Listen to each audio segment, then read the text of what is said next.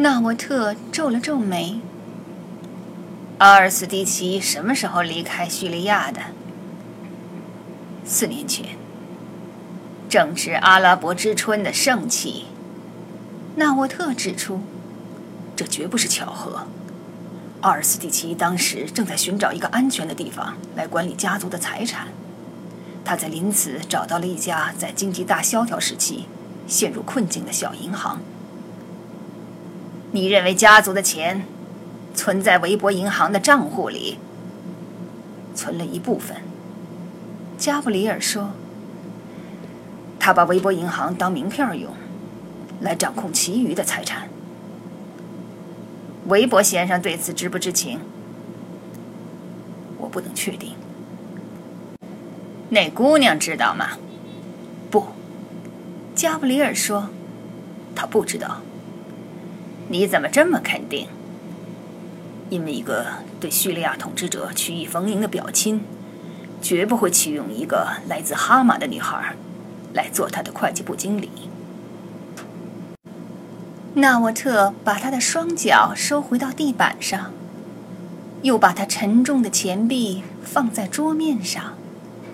玻璃桌面似乎随时都会被他身体的重负压碎。那么，你是怎么打算的？他问。他在寻找朋友。加布里尔回答：“我准备给他一个。”男朋友还是女朋友？女朋友，加布里尔说：“一定得是个女的。”你计划用谁呢？加布里尔回答：“他是个分析师，他会说流利的德语和阿拉伯语。”你想以什么方式接近那女人呢？恐怕是一种强势的方式。打着哪国的旗号？我向你保证，绝不会是蓝白相间的以色列国旗。纳沃特微微一笑，在一线工作的那些岁月里，行动的时候打着其他国家的旗号，曾是他的招牌伎俩。在吸收来自阿拉伯国家。或是恐怖组织内部的新间谍时，他常常伪装成一位德国谍报官员，让一个阿拉伯人去背叛自己的国家和事业，不让其知道自己在为以色列做事，会使说服工作变得容易起来。你计划给贝拉派什么任务？他问。他想到一线去工作，我跟他说，这得由你来决定。情报局局长的夫人不去一线，那他可要失望了。我早习惯让他失望了。你又该如何呢，屋子？我怎么了？发展这个线人，我需要你的帮助。为什么？因为二战以前，你的祖父母住在维也纳，而且你德语说的像个奥地利洋官儿。那也比你那可怕的柏林腔好。纳沃特看了看满是录像的墙壁。一个叙利亚家庭正在被包围的霍姆斯城里煮一锅野菜。这是城中剩下的唯一一样可吃的东西了。还有件事儿你需要考虑，他说。你要是出了哪怕是一点点小错，瓦利德·阿尔斯蒂奇就会把那姑娘剁成肉酱，扔到多瑙河里去。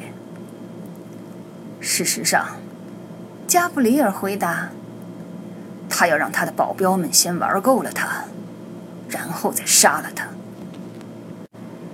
纳沃特把目光向下移到加布里尔身上。神情严肃地注视着他。你一定要用这个办法完成任务吗？一定。我正盼着你这么回答呢。我们该拿贝拉怎么办？带着他一起去，或者把他直接派到大马士革去。那样会更好。纳沃特又看了一眼录像墙，然后缓缓地摇了摇头。这该死的战争，该在一星期之后结束。那天深夜，《伦敦卫报》发布了一条谴责叙利亚政权大规模使用酷刑和谋杀手段镇压人民的报道。报道立足于一组被珍藏起来的照片。一位专门从事摄影工作以揭露政府内幕的人拍下了这些照片，并将照片从叙利亚偷偷带出境外。照片展示了成千上万具尸体，以年轻男子居多。被害者都在叙利亚政府监管下死去。其中有些人是被枪杀的，有些人的尸体则显出被绞死或电死的痕迹。其他一些尸体显示被害者生前被挖去了双眼。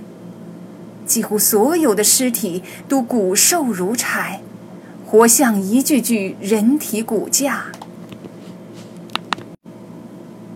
在这样的背景下。小组人员为行动展开了最后的准备工作。总务科为他们找到了两所安全住宅，一套地处林茨中央地区的小公寓，还有一套在林茨南部二十五英里远的阿特湖岸边，是一幢茶褐色的大别墅。交通科为小组搞到了汽车和摩托车。身份科则帮他们准备好了护照。加布里尔可以从好几个身份里进行选择，他最终选定了乔纳森·阿尔布莱特，一个在康涅狄格州格林威治市的一家叫做马卡姆资本顾问公司工作的美国人。阿尔布莱特可不是个普通的理财顾问，他最近从圣彼得堡。偷偷将一名俄罗斯间谍带回西方，并在此前在伊朗的核武器供应线里加了一批起破坏作用的离心机。